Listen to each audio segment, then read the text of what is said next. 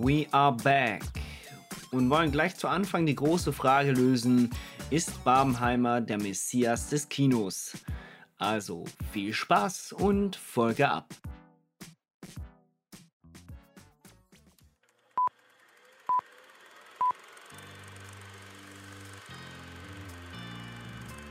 What you just said is one of the most insanely idiotic things I have ever heard. Everyone in this room is now dumber for having listened to it. Now, if any of you sons of bitches got anything else to say, now's the f***ing time! Who the fuck do you think you're talking to? Oh yeah? Are you not entertained? Aus der Sofaritze. Ja, also eigentlich ähm, muss ich ja tatsächlich sagen, schäme ich mich ein klein bisschen wenig, äh, mit dir endlich wieder reden zu können. Die Pause war doch ein klein wenig länger, als ich gedacht habe. Ähm, ja, und auch ungeplant.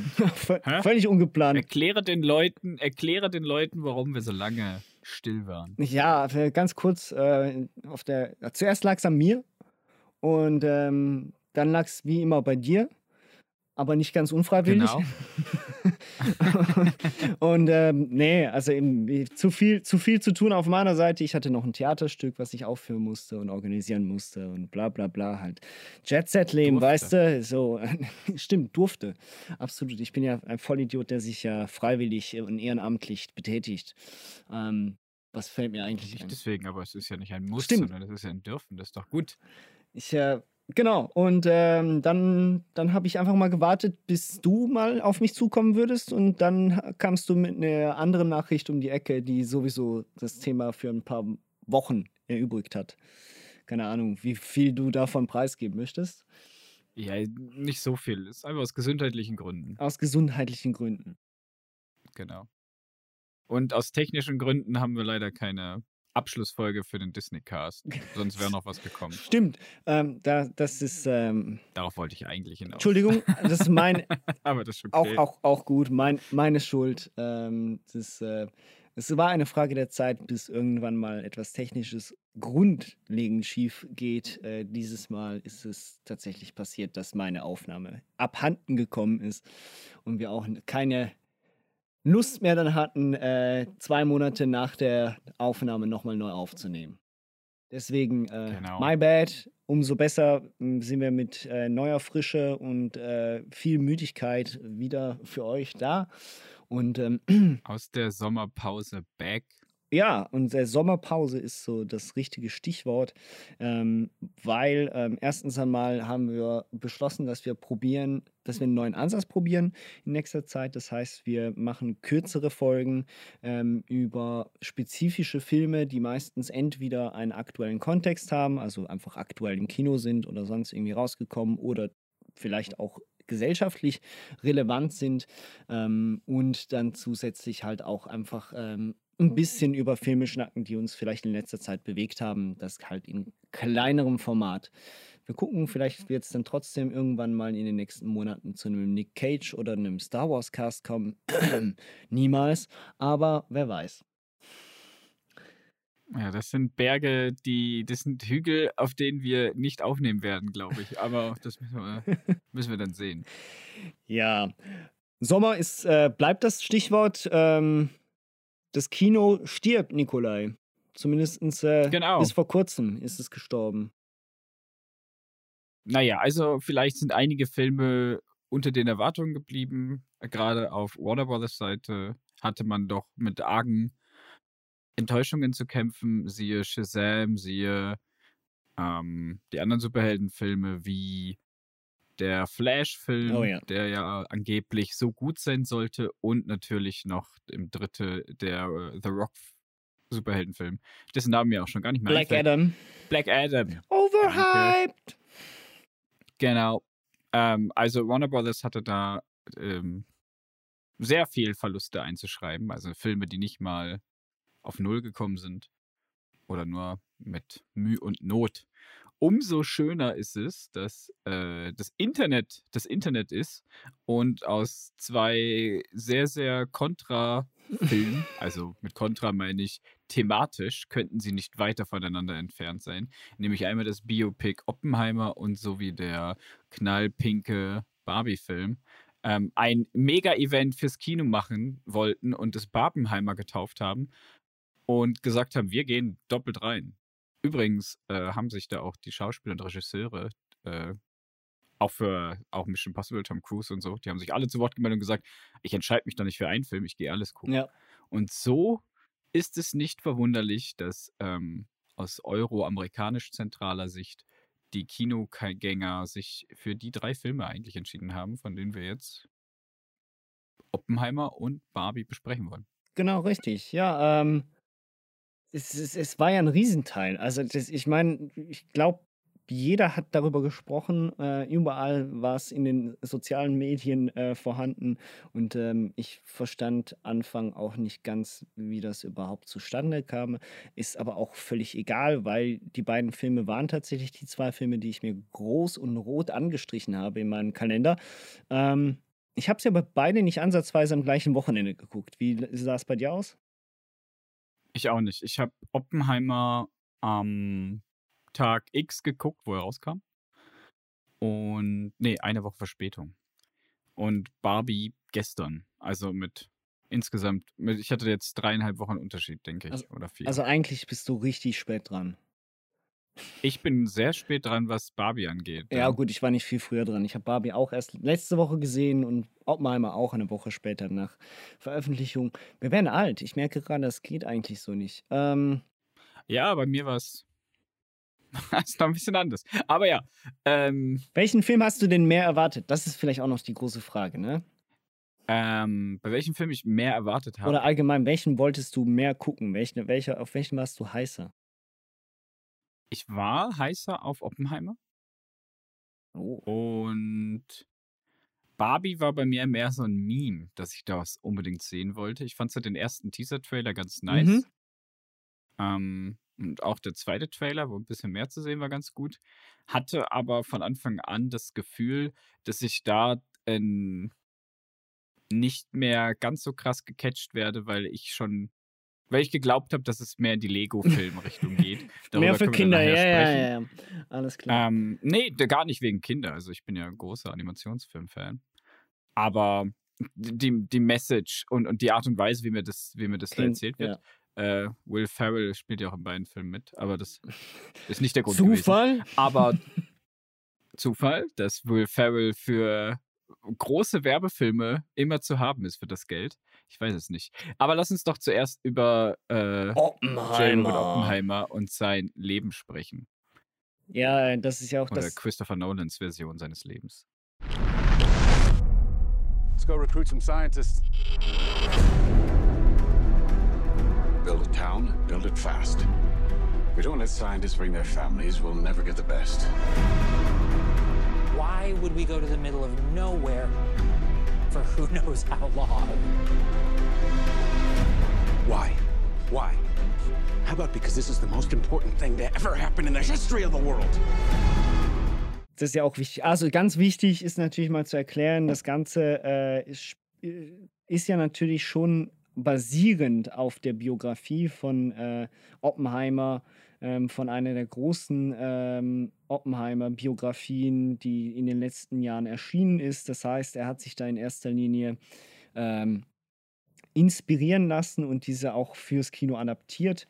Jetzt ähm, darüber wenn man es auf dem Papier liest, kann man sich nicht vorstellen, dass so etwas drei Stunden lang einen im Kino packen und auch fesseln kann. Jetzt ist die Frage, hat es dich denn drei Stunden lang im Kino gepackt und gefesselt?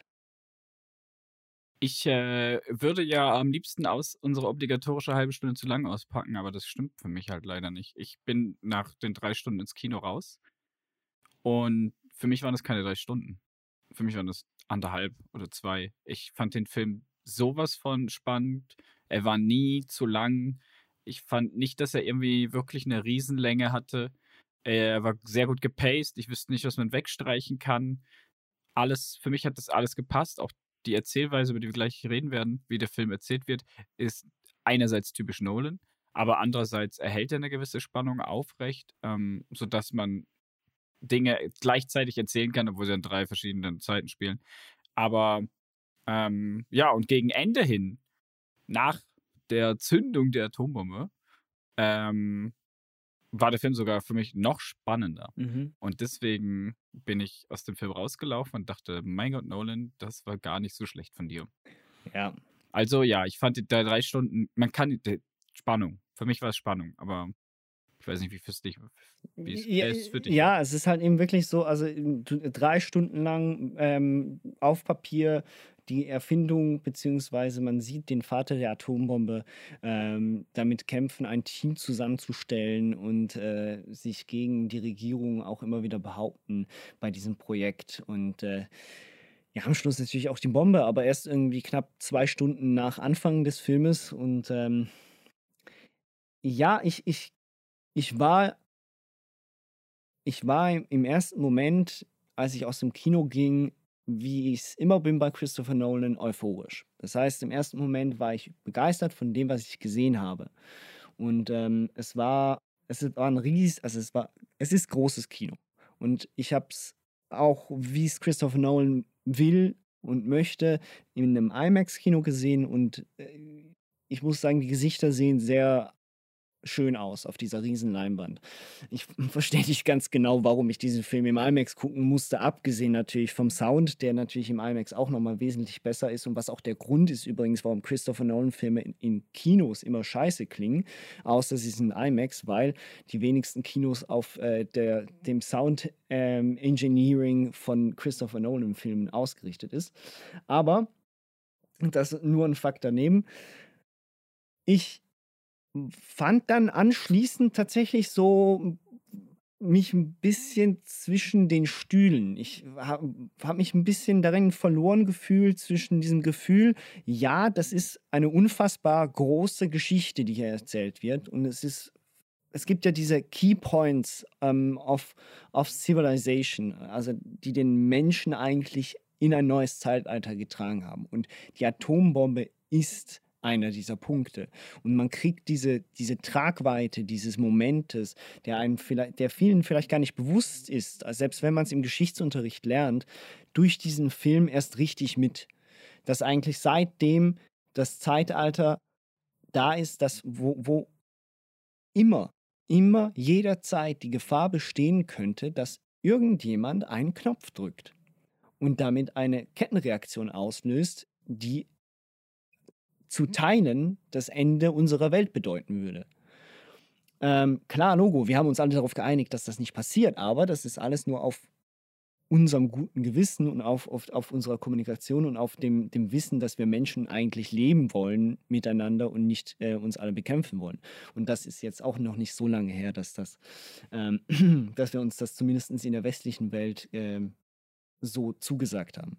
Jetzt, das sind, das sind die Punkte, die mich gecatcht haben, wo ich auch emotional geworden bin. Also auch vor allem seit mit dem Punkt, wo die Bombe dann explodiert und auch der, der ganze Teil nachher, den du meinst, der ist, hat eine große Tragweite und der hat mich dann auch richtig gepackt. Vorher, ich wüsste auch nicht, was ich kürzen würde, aber es ist schon, es wirkt am Anfang so ein bisschen wie so eine Heist-Movie, so ein bisschen so, ey, ich brauche mein Team zusammen, ich muss da und dahin und da suche ich mir die Leute etc. Und da sind halt schon teilweise die Szenen schon ein bisschen arg langsam. Also es entfaltet sich halt alles extrem langsam, wie wir es ja auch von Christopher Nolan kennen. Und wir sehen etliche ähm, Räume mit Wandtafeln und große Gesichtsaufnahmen und ganz viel Dialog, was ich liebe, aber vielleicht doch an der einen oder anderen Stelle ein bisschen zu viel. Ich bin mir unsicher. Aber ähm, Ja, ich habe ja, ja schon öfter erwähnt, dass ich ähm, von allen, wie soll ich das nennen, von allen Kategorie Film ja tatsächlich eine sehr, sehr große Schwäche für Gerichtsfilme habe.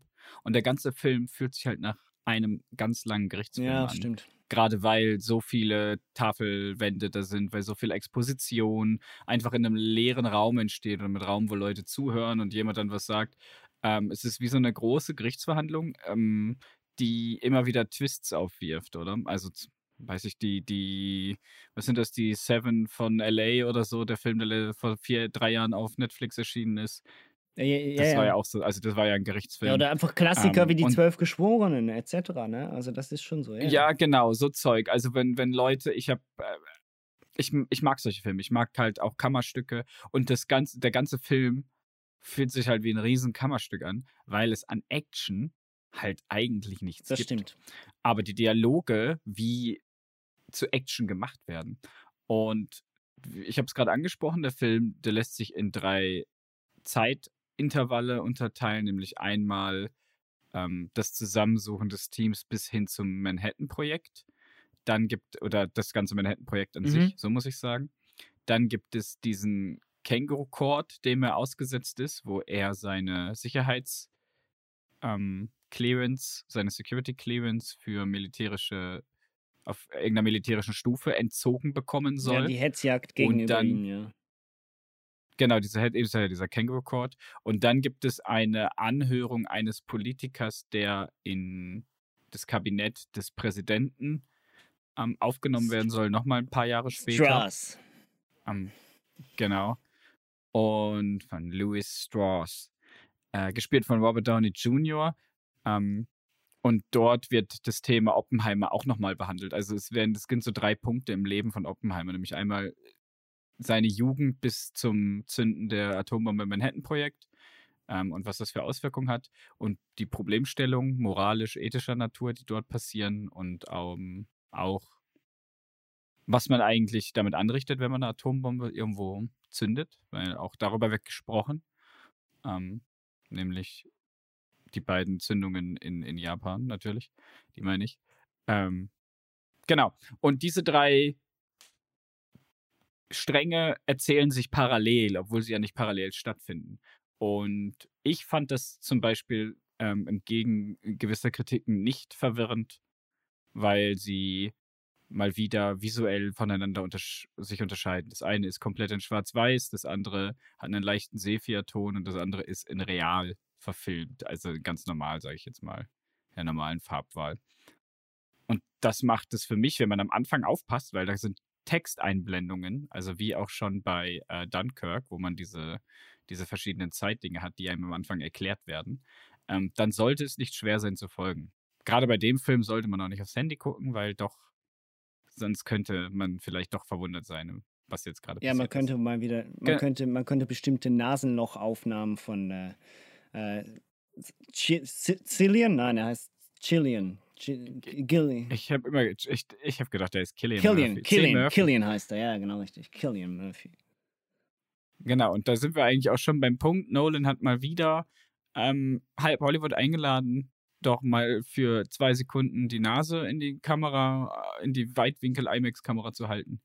Ähm, wir haben Killian Murphy, Florence Pugh, Emily Blunt spielt mit, Rami Malek, Matt Damon. Matt Damon ist dabei, Josh Hartnett, ähm, Matthias Schweighöfer Mhm. äh, als Heisenberg, fand ich auch sehr spannend, als Werner Heisenberg. Kenneth Branagh Ähm, als ja. Bohr. Genau. Genau. äh, Gary Oldman, die, die üblichen Verdächtigen, hätte ich schon fast gesagt. Eben eigentlich nicht. Es ist relativ für Nolan untypischer Cast. Ähm, aber trotzdem. Sehr, sehr viele Leute dabei. Ähm, genau. Ja, was, ma was macht ein Sommerblockbuster. absolut, was auch den Film ausmacht und was ihn auch trägt. Also das, das muss ja auch ganz klar gesagt werden. Das ist ein großer Schauspielfilm.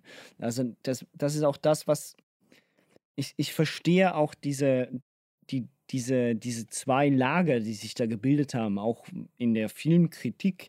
Also das heißt, viele Unterhaltungskritiker ähm, kritisieren diesen Film dafür, dass er halt einfach auch viel zu groß ist und viel zu viel will vielleicht auch und dabei vielleicht ein bisschen zu dröge erscheint, also nicht wirklich für die riesige Masse gemacht ist. Also das, da muss ich dann halt auch ihnen irgendwie recht geben, weil ich kann ganz viele Leute verstehen, die jetzt im Barbie waren und dann nach Oppenheimer gucken und ein Problem haben oder nach der Hälfte rausgehen. Weil sie überfordert Ja, sind. du musst es schon andersrum machen. genau richtig. Also Du musst dir schon Oppenheimer geben und danach musst du dir die Prise Pink Bin- ins Gehirn ziehen durch die bin ich, dir auch, bin ich auch deiner Meinung. Am besten vorher mit ein paar Mimosas und etc. Aber trotzdem, äh, es ist, äh, ich verstehe das. Aber auf der anderen Seite kann ich auch nachvollziehen oder beziehungsweise bin ich auch der Meinung, dass dieser Film langfristig gesehen ein, eine Art Status erreichen kann, der halt größer ist als das meiste, was Nolan bisher ähm, kreiert hat.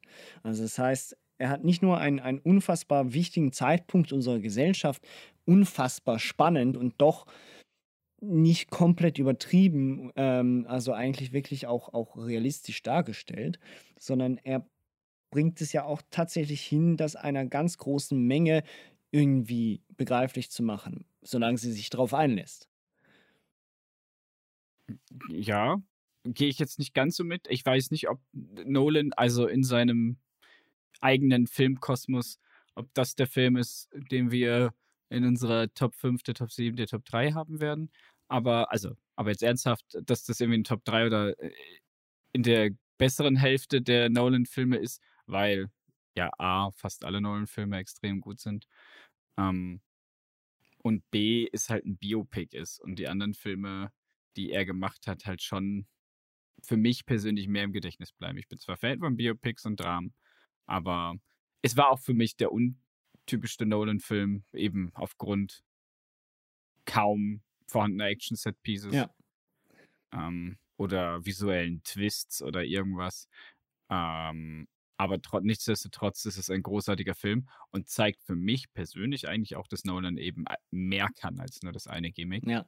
Ähm, und was ihn für mich zu einem noch besseren Regisseur gemacht hat. Und ich froh bin, dass er den Film gemacht hat. Mal so als, als Abwechslung, vielleicht auch für ihn mal ganz gut, sich in die Realität zurück zu, zu begeben und mal aus seinen üblichen Fahrtwassern raus.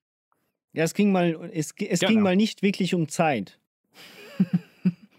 Abgesehen von den drei Zeitebenen, die gleichzeitig Genau, erzählt werden. richtig. Das Nein, nein, das macht er mal und das ist auch wichtig. Also ich glaube, wenn dieser Film chronologisch erzählt worden wäre, dann hätte man tatsächlich gewisse Längen verspürt. Aber so kann man sich, hat er wenigstens immer noch dieses Puzzle, was er ja immer liebt, ähm, was er immer kreiert, ähm, benutzen können, damit, er, da, damit man zwar nicht abgehängt wird, da bin ich absolut deiner Meinung. Also ich auch da bin ich bei Tenet bin ich auch schon nicht der Meinung, sollte man, sollte man verwirrt sein, aber ich könnte es da eher nachvollziehen, bei Oppenheimer ganz bestimmt nicht. Also wer achtsam zuguckt, der weiß, welche Ebene was bedeutet und wo wir uns gerade befinden.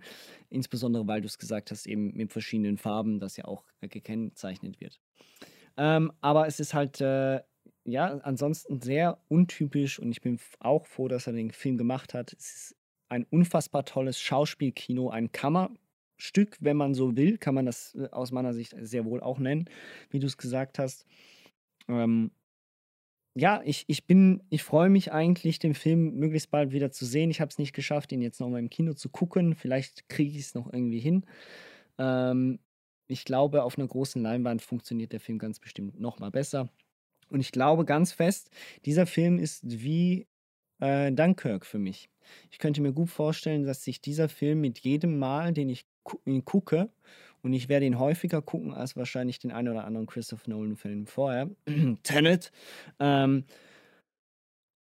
dass, dass, sich, dass, aber dass, sich okay. der, dass sich der bei mir sehr wohl äh, irgendwann schlussendlich in meiner Top 3 äh, befinden könnte, wenn wir wieder mit unseren Tops kommen. Genau. Äh, ja, das ist eigentlich alles, was ich zu dem Film sagen kann. Inhaltlich haben wir jetzt nicht, sind wir jetzt nicht viel drauf eingegangen, sondern mehr auf die, die äußeren Umstände. Aber falls ihr ihn noch nicht gesehen habt, schaut euch Oppenheimer an. Ähm, ganz spannende Figur eigentlich ähm, zum Thema die, der Erfindung der Atombombe, der Zweite Weltkrieg und ähm, wie es auch zum Ende des Zweiten Weltkriegs beigetragen hat, ähm, auch wenn es natürlich ein sehr, sehr unrühmliches Ende ist.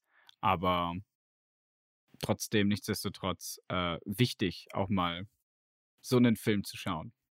Allerdings, ja. Also ganz bestimmt und eben äh, große Empfehlung. Also ich meine, äh, in einem Jahr, wie es dieses ist, müssen wir, gibt, gibt es kein, kein äh, vorbei an diesem Film. Man, also es, das Kino enttäuscht dieses Jahr leider auf ganzer Linie bis jetzt.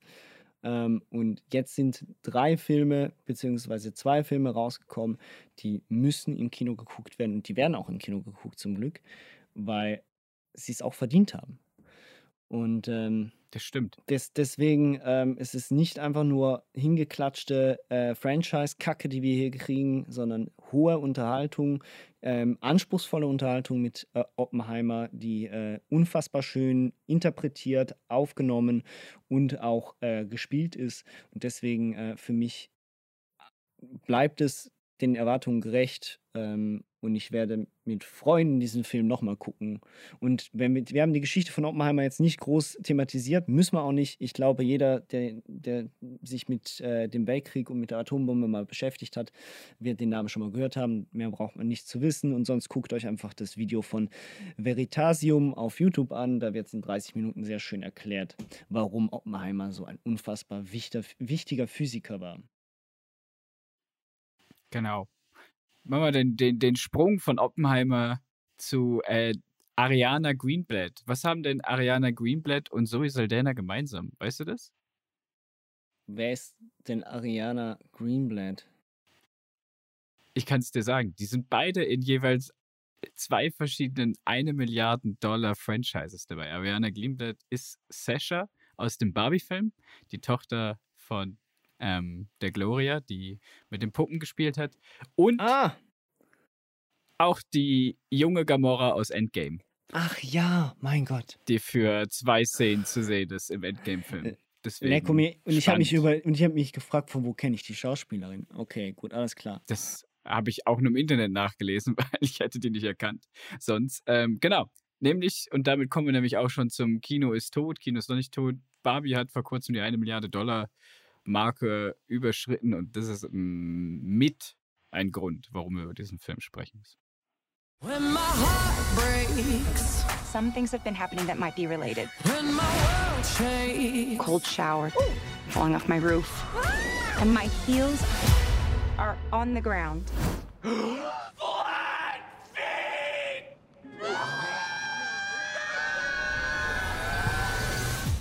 Du bist, du bist ja fasziniert euphoriert. Ich äh, mag gar nicht unseren Chat zitieren, nämlich Barbie größer Oppenheimer, kam die Antwort, als du aus dem Kino rausgekommen bist. Warum ist das so?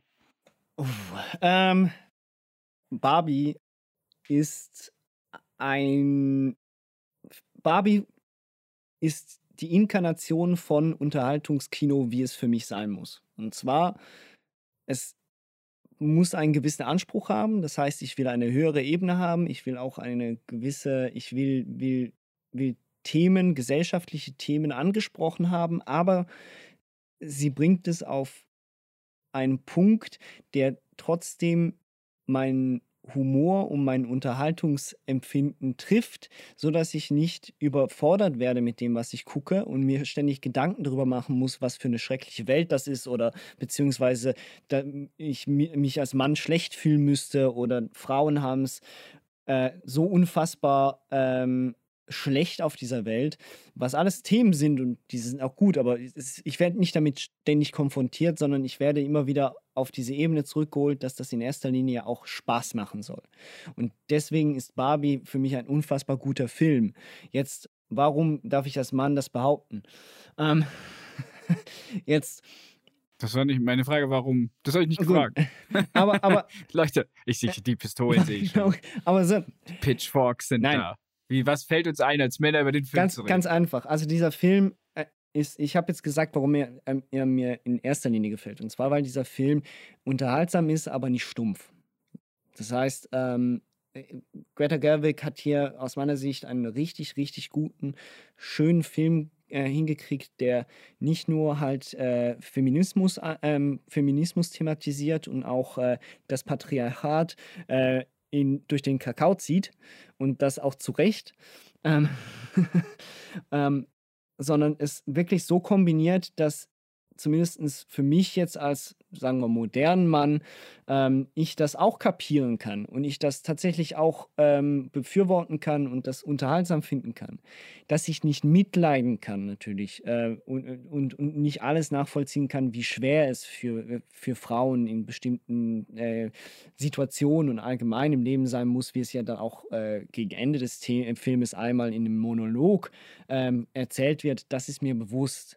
Aber es ist jetzt nicht so, dass ich mich nachher davon irgendwie gelangweilt oder betüpft oder, ähm, oder sonst irgendwie angegriffen fühlen könnte ähm, und auch sollte, sondern ganz im Gegenteil. Ich glaube, ähm, diesen Film sollten eben nicht nur Frauen gucken, sondern ihn, sollten ihn auch ganz viele Männer gucken, weil dieser Film zeigt, dass, ähm, dass eben Kino auch weiblich sein kann ohne dass es halt immer nur mit äh, Sex Cells kommt oder halt dann, äh, okay, gut, jetzt äh, ich, gucke ich mir hier einen Film an, der wieder per se nur für Frauen gemacht ist. Das ist jetzt meine Meinung. Aber ähm, keine Ahnung, wie siehst du das? Äh, ja, wie gesagt, ich war gestern drin, gestern Abend. Ähm, der Film ist also, die Eindrücke sind nicht ganz 24 Stunden alt. Ähm, ja, finde ich, ich habe keine Mühe mit dem Film per se, absolut nicht. Ich habe mich sehr unterhalten gefühlt. Äh, Greta Gerwig hat, ähm, wie das sah, also hat eine Metaebene erschaffen in dem Film, die mir auch unglaublich gut gefallen hat. Die vierte Wand wird regelmäßig durchbrochen. Mhm. Ähm, ich finde schon allein die Anfangsszene, äh, ich meine, du mal, kennst meine Sympathien zu Space Odyssey 2001, äh, wo ich glaube, dass äh, ein Großteil der Kino Gänger und Gängerinnen. Den nicht gecheckt haben. Ähm, vielleicht ähm, das ein bisschen über deren Köpfe gegangen ist, aber das ist ja auch in Ordnung. Ähm, dafür ist mir wahrscheinlich einiges durch die Lappen gegangen bei gewissen Sprüchen, die ich halt als Mann nicht ganz nachvollziehen kann. Ähm, oder ich für mich persönlich. Ähm, ja, ähm, ich fand eine, eine Sache, als wir aus dem Kino gelaufen sind, ganz interessant. Ähm, und zwar, ich war mit einem befreundeten Pärchen unterwegs ähm, Nummer eins, der Monolog am Ende, den hatte der männliche Teil des Paares als doch ein bisschen arg übertrieben ähm, deklariert, woraufhin dann seine Freundin oder Lebensabschnittsgefährtin oder was auch immer ähm, gesagt hat, das ist genau der, der Teil des Films, der ins Schwarze getroffen hätte und dass sie das genauso ähm, kennt von, von von sich und all ihren Kolleginnen. Und ich stand dann dazwischen und hatte einen super Blick auf die beiden Lager, äh, die es wahrscheinlich im Internet äh, zuhauf gegeben hat. Und war froh, dass ich nicht mit denen ins, ins Auto steigen musste und zu Ende diskutiert habe, sondern dass ich nach Hause konnte. Aber ja, ähm, aus filmerischer Sicht, bevor wir ins politische Nein, da sind wir jetzt genau richtig, ähm, ja. Hat mir, hat mir der Film sehr, sehr gut gefallen. Ähm, ich mochte die Gags. Ich habe mich sehr an den Lego-Film von den ersten mhm. Teil erinnert gefühlt, nämlich ähm, sehr, sehr viele Set-Pieces, die man aus den früheren Spielzeugen kannte. Ähm, meine Schwester hatte ein paar Barbies, aber da kannte ich mir jetzt nicht so gut aus. Aber ich habe mich von der äh, Kollegin belehren lassen. Sie hatte, sie hat gedacht, das wäre ein Film, der genau auf sie zugeschnitten ist. Auch sie hatte ihre Barbie damals ähm, leicht misshandelt und hatte eine Weird Barbie daheim. Sie hat versucht, ihr die Haare schön zu machen und sie zu Ja, meine Freundin auch das übrigens alles so, Zeug, genau richtig. Ja, also genau, ich kann, ich, ich verstehe wahrscheinlich, also ich verstehe, woher der Erfolg des Films kommt, weil er halt sehr, sehr viele äh, erwachsene Frauen ähm, zugeschnitten ist und, und passt. Und es ist, geht ja auch nachher darum, dass die Barbie, die in die echte Welt reist, ja eben auf eine erwachsene Frau trifft, die mit Barbies äh, spielt und deshalb so ist, wie sie ist. Ähm, und deswegen, das, das, ich bin wahrscheinlich nicht das Zielpublikum gewesen oder nur peripher, nur sekundär. Ähm, ja. Genau. Ähm, man kann sich, man kann, du hast gesagt, äh, man, man, man kann das verstehen, aber man kann sich, man könnte sich theoretisch aufregen über teilweise Sachen, wie Männer dargestellt werden. da ähm, wirklich? Du hast gesagt, Frauen, Frauen können, Kino kann auch weiblich sein. Ähm, ich habe das Gefühl, immer wenn ich das höre, reden wir über Filme, die einen feministischen Unterton haben. Ähm, ja, aber es gibt ja so viele Filme, die ein, ein, ein unfassbar, ähm, ja, chauvinistischen äh, Touch haben. Warum? Also ist ja oder beziehungsweise die meisten Ja, ja, männlichen Filme das haben ist jetzt genau das. Touch, Ich habe dann, ich bin, ich bin gerade, ich, ich gehe ja gerade, Okay. meine Gedanken sind gerade frisch. Entschuldigung. Ich bin eben, ich bin noch nicht Okay. fertig. Das ist es ja. Also wir, wenn wir, wenn wir davon reden, dass wir sagen, Frauen kann, kann, also Kino kann weiblich sein. Und dann reden wir immer über Filme mit feministischem Unterton. Äh, Wir hatten diesen Film mit den Frauen, auf der jetzt rausgekommen ist, der irgendwie für die Oscars nominiert war, die da Women- darüber Women reden, Talking. wie sie missbraucht wurden. Genau. Äh, wir hatten davor das Jahr die Filme, wo es um die Frau ging, die sich gerecht hat, weil sie sich, weil sie so getan hat, als wäre sie betrunken und geguckt hat, wer sie date rapen würde. Ähm, und es sind immer, es muss immer ein politisches Statement sein, damit wir als, als Gesellschaft sagen, jawohl, Kino kann auch weiblich sein. Und dann habe ich mir die Frage gestellt, ist denn, haben wir denn so viele männliche Filme, sage ich jetzt mal, die so hart chauvinistisch sind? Und dann sind mir eine ganze Menge Filme eingefallen. Also von daher, ähm, ja, es kann, es wäre natürlich spannend zu sehen, ob wir irgendwann in langfristiger Zukunft ja, einfach sagen können, Kino ist für alle. Ähm, aber ich glaube nicht, weil Genres sind Genres. Ähm, aber dass wir vielleicht auf jeden Fall mehr Frauenregisseure sehen. Und dass ich mir jetzt überlegt habe, mittlerweile, ähm, das hatte ich sowieso mal vor, äh, mehr, also aktiv, aktiv mehr Filme auszusuchen, die von weiblichen Regisseurinnen sind. Weil da sind, äh, wenn ich meine Letterbox-Liste durchgehe, dann ist das sehr, sehr einseitig. Ja. Ja, Also, da habe ich, glaube ich, 95% männliche Regisseure. Absolut. Ja, also es ist ja auch so. Also es ist auch da, also schlussendlich Hollywood ist männlich, fertig. Darüber können wir noch so lange diskutieren. Klar, logisch wird es diverser und vielfältiger.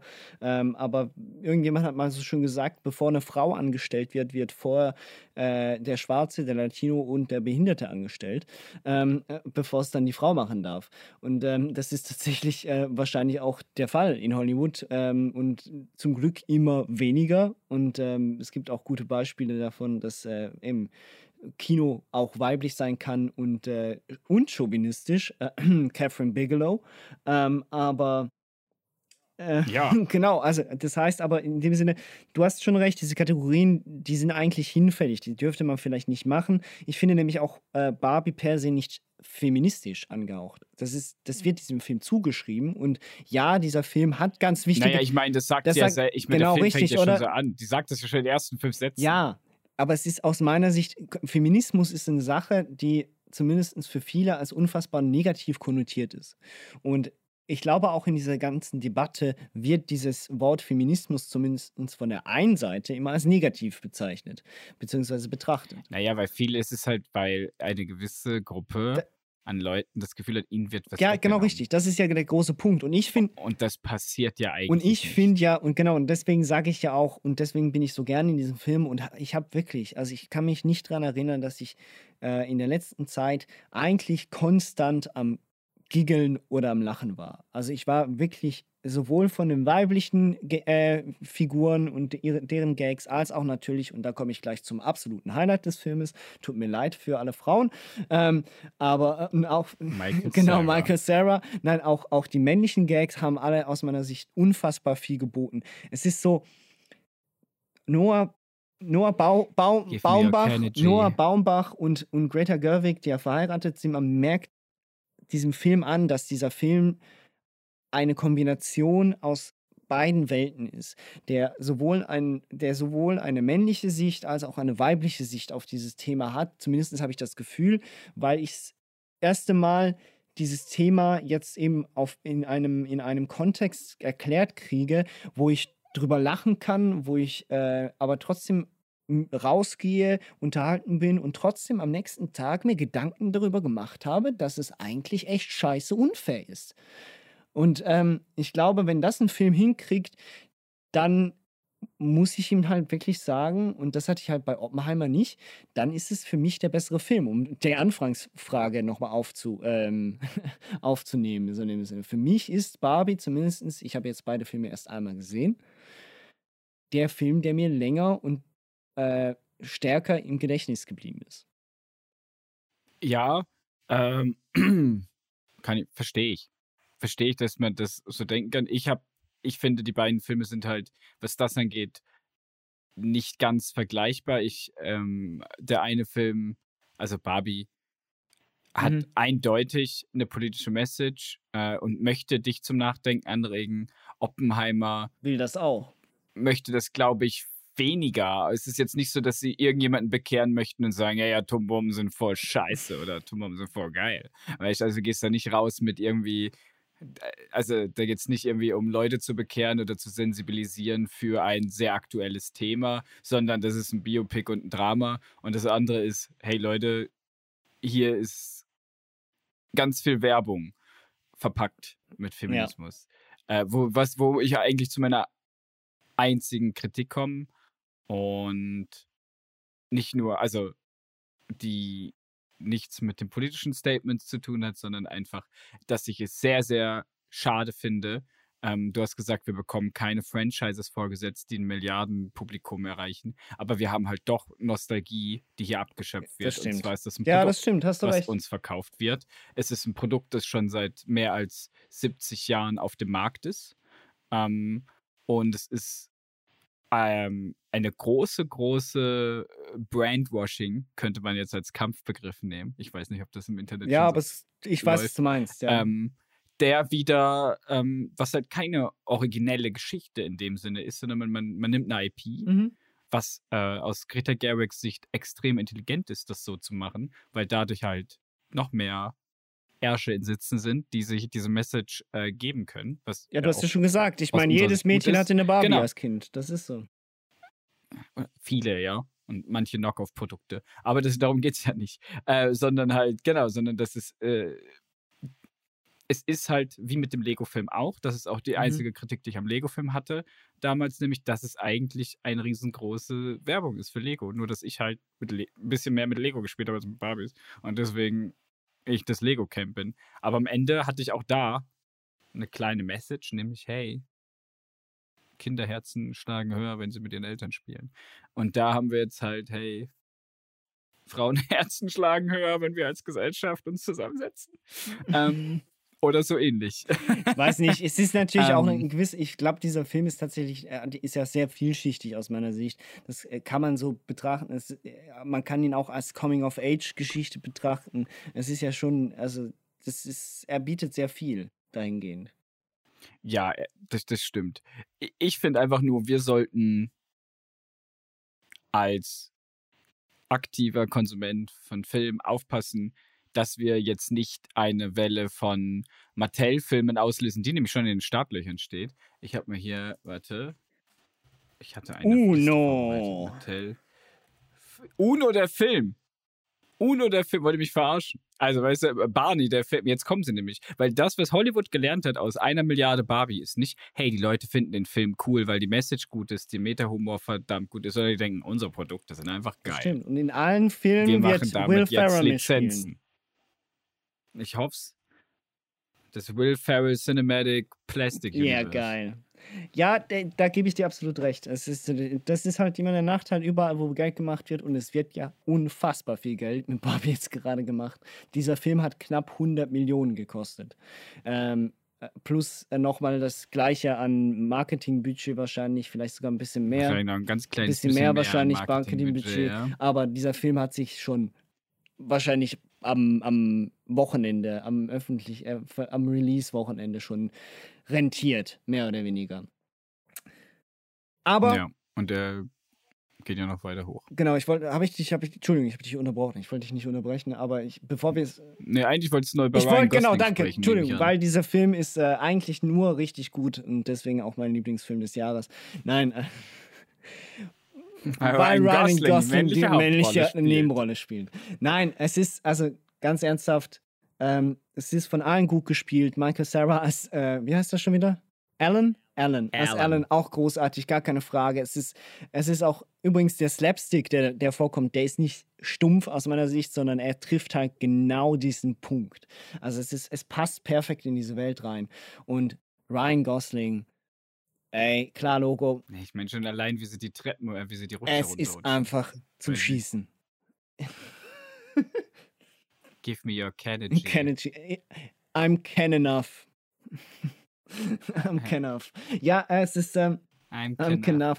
Es ist. Ähm, nee, es ist einfach lustig. Es ist wirklich zum Schießen und ich äh, damit. Äh, die Songs sind Die Songs, es ist genau, das ich wollte sagen. Dieser Film äh, versprüht eben einen Unterhaltungswert, auch was die Musik angeht. Ist ja ein halbes Musical eigentlich, wenn man es ganz ehrlich nimmt. Und äh, die, die Choreo-Szenen, also nur schon die am Anfang, beim, beim ersten, bei ihrer ersten Barbie-Party ähm, am, äh, am Abend, als auch nachher der ähm, I'm Just Ken, dieses, die ganze Szene, diese ganze Choreografie, das ist absoluter Wahnsinn. Ich konnte nach dieser Szene nicht mehr. Ich wirklich, das war für mich eins der tollsten Erlebnisse des Jahres, glaube ich.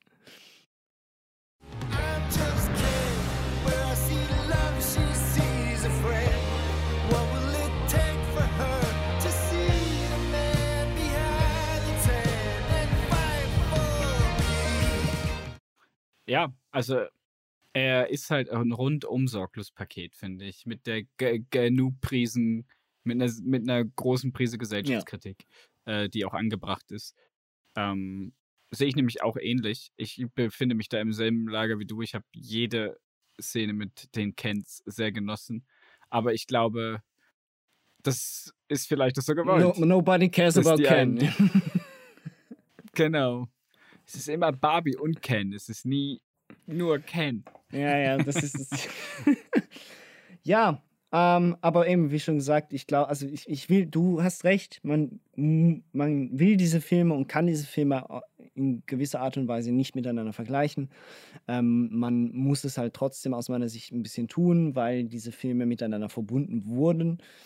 Ähm, aber sie sind halt beide für das, was sie sind, absolut grandios. Und deswegen, äh, ich bin froh, dass, dass diese Filme und auch dank Barbie viele Leute in Oppenheimer jetzt gehen ähm, und dadurch auch zeigen, dass Kino halt doch nicht tot ist und dass gute Filme halt doch auch noch gemacht werden können und sich auch lohnen, gemacht zu werden. Genau, und dass gute Filme auch belohnt genau. werden. Und im Sinne von Oppenheimer finde ich es sehr gut. Im Sinne von Barbie weiß ich, dass die falschen Schlüsse aus der Hollywood-Chefetage äh, gezogen werden. Ähm, was ich deswegen schade finde, weil es wird nicht nochmal einen zweiten Barbie-Film geben, der so ist, wie er ist, sondern es wird einfach eine Versoftung von Spielzeuglizenzen geben oder eine Verfilmung. Jetzt lachst du, jetzt, jetzt gibt es einen politischen Thriller mit UNO. Einen richtig politischen Thriller. Robert ja. Downey Jr. als ähm, mm. Robert Junior Downey als, Jr. Als im Gerichtssaal, der dann sagt, genau richtig. Anstatt Objection ruft Uno. er Aussetzen.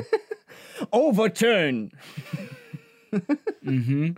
Plus vier. Gibt übrigens auf YouTube einfach mal eingeben Juno, einen super guten Anime Uno. 40 Sekunden Zeichnung. Fantastisch. Äh, vielleicht wird das ja so. Ähm, ja, wir, wir, sind mit Barmheimer durch. Nun, Jetzt, äh, wir sind mit Barmheimer durch. Hat keine drei Stunden gedauert. Äh, jetzt äh, keine drei Stunden. Nee, wir sind bei, bei, der gleichen Länge, wie wir sie immer haben. Äh, ist aber schön. Äh, bei der ersten Folge nach der Sommerpause darf das vielleicht auch der Fall sein. Jetzt, ähm, ja, Nikolai, was hast du äh, so in den letzten Wochen geguckt, was dich entweder positiv oder negativ nicht mehr losgelassen hat? Ich habe mir noch tatsächlich einen Vorsommer-Blockbuster reingezogen, den wir eigentlich hätten zusammenschauen sollen. Äh, Fast X habe ich gesehen. As I look out at this wonderful family, I am filled with so much pride. The great Dom Toretto. If you never would have gotten behind that wheel, I'd never be the man I am today. And now, I am the man who's going to break your family. Piece by piece. What's up? Uncle Jacob? Your dad sent me. Can't wait to see you get out of this one. Boom. Oh. Oh. Ähm, nachdem ich dachte, den müsste ich hier ehrenweise, da wir die anderen neun, Ta ah, zehn Stimmt. Teile mit Hobbs Shaw äh, bereits hier ordentlich durchgekaut haben, äh, hat Vin Diesel und die Truppe um ihn herum es verdient, den letzten Teil, das Finale Das, der allerletzte, danach kommt kein einziger Fast and Furious Teil mehr. Dieses Finale nochmal schnell von mir besprochen zu werden. Ich habe in meiner Letterboxd Review stehen: Family, Cars and Stupid One-Liners. I got what I expected. Mit dem Zitat aus dem Film: You can't buy the streets. Und mehr will ich zu dem Film auch eigentlich gar nicht sagen. Weil er war extrem dämlich. Also er war dümmer als der neunte Teil. Noch ich mochte dümmer. Jason Momoa als Bösewicht. Ich mochte ihn, auch wenn viele ihn schrecklich fanden. Ich fand ihn gut. Er hat frischen Wind reingebracht in die alte Formel. Ähm, die Physik wird komplett außer Acht gelassen. Es gibt sogar eine Szene, wo zwei Behördenmitarbeiter äh, darüber reden, dass bei dieser Crew, die setzen alle Gesetze der legalen Welt äh, außer Kraft und der Physik. Also es wird sich sogar schon selbst hops genommen. Pun intended. Mhm. Ähm, nur um dann ganz am Ende auf einem Cliffhanger zu enden, nämlich Dom und sein Sohn. Was passiert mit ihnen weiter? Denn aus dem letzten Teil werden nämlich, wird nämlich eine Trilogie. Also es ist leider nicht der letzte. Und somit werde ich mir in zwei Jahren Fast X1 anschauen dürfen. Falls bis dahin der Writer's Strike und Actors Strike zu Ende ist. Ähm, In dem Fall hoffe ich es nicht. Das ist meine, meine Empfehlung für alle Leute, die einen verkaterten Sonntag haben und sich einfach nur blöd unterhalten lassen möchten. Aber nicht auf eine kluge Art und Weise, sondern wirklich auf eine. Ich äh, scroll Reddit im Hintergrund Weise. Fast X. Zweieinhalb von fünf habe ich dem gegeben. Hat mich doch noch ein bisschen. Äh, gab ein paar Szenen, die mich gecatcht haben. Die Action war teilweise. Echt jetzt? Wow. Ähm, Ich mag John Cena. Okay, gut, John also Cena. das wäre der einzige und Grund. Jason Momoa war meine Lichtblicke. Eben, John, John Cena ist der einzige Grund, warum ich mir diesen Film an, antun würde. Tatsächlich. Aber Ah ja, übrigens, John Cena in Barbie auch. stimmt. Bombe. Absolut. Sti Der ist einer der, der eine der Mehrmänner. Dass der nicht bei Oppenheimer mitmacht, ist ein Wunder. ja, nächstes. Nein, ähm, okay, alles klar. Äh, ich finde es sehr löblich, dass du diesen Film jetzt hier noch erwähnst, tatsächlich. Wir haben ja eigentlich gesagt, wir gucken den noch. Ähm, aber ach, ich weiß nicht. Ich habe wirklich mit Fast 9 war ich so enttäuscht. Ich habe, äh, da kann auch John Cena nicht mehr viel machen. Aber gut. Ähm, apropos Franchises, genau richtig, wenn wir es schon bei Barbie hatten.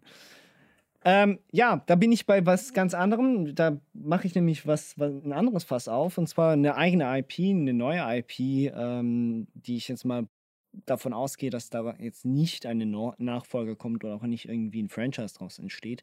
Und das ähm, glücklicherweise auch. Und zwar ähm, ist das ein klein, eine kleine Perle, die sich äh, Anfang Juli auf äh, Netflix ähm, breit gemacht hat. Und zwar geht es um den Animationsfilm Nimona. Hey, boss. Who are you? The name's Nimona. Your sidekick has arrived. I don't need a sidekick. Every villain needs a sidekick. I'm not a villain.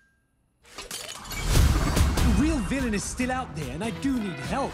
And then, who do you want to kill first? What? Look, I can help you, but promise me you won't freak out. Why would I trust you? Promise. I promise. Even when you see the horn? Horn. Promise! I promise, promise, I will not freak. Oh. This is the part where you run.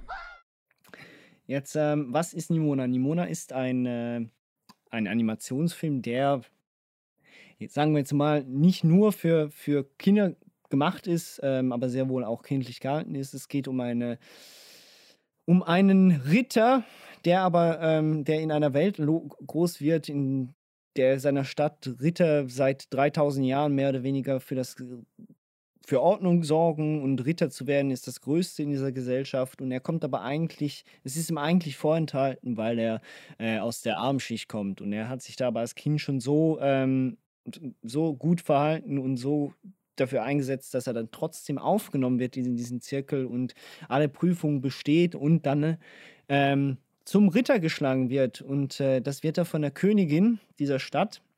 Und äh, sagen wir es so, die Königin überlebt diese Prozession nicht und er gilt als Schuldiger. Das ist die Ausgangslage, zumindest für diesen Ritter. Was passiert ist, dass er ein Mädchen kennenlernt namens Nimona. Und diese Nimona hat spezielle Kräfte. Die kann sich nämlich in etliche verschiedene Tiere ähm, verwandeln. So, das ist jetzt einfach mal so die grobe Ausgangslage, ist nicht sehr vielsagend etc. Was diesen Film ausmacht, sind zwei Sachen. Erstens einmal das Setting, das heißt diese Stadt, ich habe den Namen jetzt leider vergessen, ähm, ist äh, erinnert ein bisschen an ein, an ein postdystopisches, futuristisches, äh, mittelalterliches äh, Städtchen, sagen wir es so. Also das heißt, wir, wir, hier werden so diese, diese leichten Faktoren von, von, die eigentlich auf im ersten Moment nicht zusammenpassen, sehr cool dargestellt. Das heißt, Leute, die sich vielleicht Arcane angeguckt haben, ähm, also die Sendung äh, über die im LOL ähm, ähm, Universum spielt, wissen vielleicht so ungefähr, was sie sich darunter vorstellen können.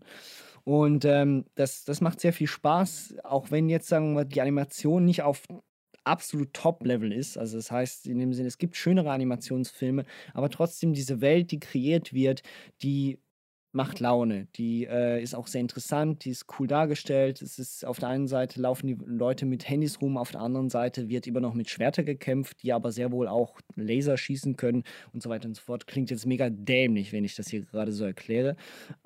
ich wollte gerade sagen, man hat sich da irgendein Kind einfach alle Ideen an die Wand geworfen und das ist hängen geblieben. Ja, und das ist eben genau der Punkt. Das heißt, dieser Film ist tatsächlich, es ist so es ist, dieser Film ist kindlich auf eine unfassbar gute Art und Weise. Und äh, da komme ich auch schon zum zweiten Punkt, und zwar der Humor. Und dieser Humor ist, ähm, der wird in erster Linie natürlich durch Situationskomik getragen, der von dieser Nimona ausgeht.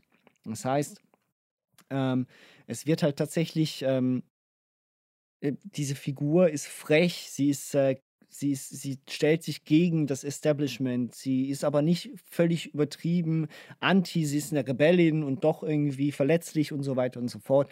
Und das macht sie halt auf eine Art und Weise. Und äh, im Englischen wird sie gesprochen von äh, Chloe. Oh, verdammt ich nochmal. Ich bin einfach zu schlecht. Jetzt bin ich nicht mal richtig vorbereitet.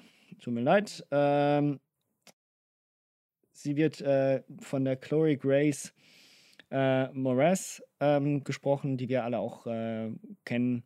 Und Riz Ahmed äh, spielt den Ritter, der da eben sich wieder etablieren muss äh, und beweisen muss, dass er nicht die Königin umgebracht hat. Die, Aus die eigentliche Story ist banal, schnell erzählt, aber eben dieser Film ist eine kleine Perle, zeichnet sich extrem durch diese schöne, ähm, dieses schöne Duo von diesem Ritter ähm, Ballister heißt er, glaube ich, und der Nimona aus. Und natürlich gibt es auch noch dann bestimmte Punkte, die diesen Film ein bisschen frischer, neuer machen. Zum Beispiel ist auch die Hauptfigur, dieser Ritter, äh, homosexuell. Das, äh, er ist mit einem anderen Ritter mehr oder weniger zusammen, dieser, äh, der als absolutes Nachwuchstalent gilt. So. Äh, das heißt, wird es dort, aber wird es in dem Film? Nein, überhaupt nicht, sondern es ist, quasi genau, es easy? wird einfach voll akzeptiert. Das heißt, okay. es ist nicht, es wird nicht groß, es wird nirgendwo thematisiert. Es wird nicht, es wird, also es wird, man sieht es schon in der ersten Szene und dabei bleibt es. Es wird als völlig normal betrachtet und das ist ein netter Nebeneffekt, ein net, netter Nebenpunkt an diesem Film. Ich glaube, das ist die richtige Herangehensweise, wie auch äh, insbesondere Filme, die für Kinder sind, auch äh, diese Thematiken aufgreifen sollten. Genauso wie es zum Beispiel auch, um, wenn es um Feminismus geht, eben nicht aufzuzeigen, dass das eine schlecht ist und das andere gut, sondern dass das, das, das eben aufzuzeigen, was eigentlich sein sollte. So, oder wie, oder es gar nicht zu thematisieren, es nicht negativ oder positiv zu konnotieren, sondern als Gott gegeben Gott ist vielleicht das falsche Wort dafür, aber als, als gesellschaftlich völlig akzeptabel und, und auch akzeptiert und normal zu betrachten. Also gehen Sie den Strange World Weg. Ja, ja, so ein bisschen, genau richtig. Also das heißt, aber das ist, das ist, das wird im, das ist ein völliger Nebeneffekt. Unfassbar netter, süßer, schöner Animationsfilm, der unfassbar viel Laune gemacht hat der trotzdem auch durch seine Action und seinen Slapstick-Humor auch für Erwachsene was bietet. Also ähm, wirklich schöne Perle. Ähm, klar, lo. Welches Studio oh, ist denn das? Ähm, das muss ich dir nachgucken. Welches Studio weiß ich tatsächlich nicht. Ähm, ich weiß nur, dass der Nick Bruno und Troy Quayne das gemacht hat. Jetzt weiß ich aber gerade nicht, welches Studio. Ähm, nö, ich finde es gerade irgendwie nicht. Ja, passt schon. Genau. Aber ähm, auf jeden Fall, das war meine Empfehlung. Die äh, sollte man sich oder kann man sich gut mal am Nachmittag geben, am Wochenende. Und äh, man hat, äh, hat einen sehr unterhaltsamen ein, eineinhalb Stunden gesehen. Ja, gut, ist auch geschrieben von, vom Big Hero 6 Macher und äh, Monsters ja. Inc. Also. Und Lloyd Taylor, der Lego-Mensch. Ja. Werde ich mir auf meine Liste packen. Habe ich äh, auch schon zwei, dreimal vorbei, dran vorbeigeseppt, aber wusste nicht, äh, ob das meine Zeit wert ist oder nicht. Aber dann kann ich da jetzt genüsslich mal auf Play drücken. Ja, absolut. Ja, das wäre es mit meinem Vorschlag gewesen. Das wäre es auch äh, mit äh, der ersten Folge nach der Sommerpause und äh, Barbenheimer gewesen.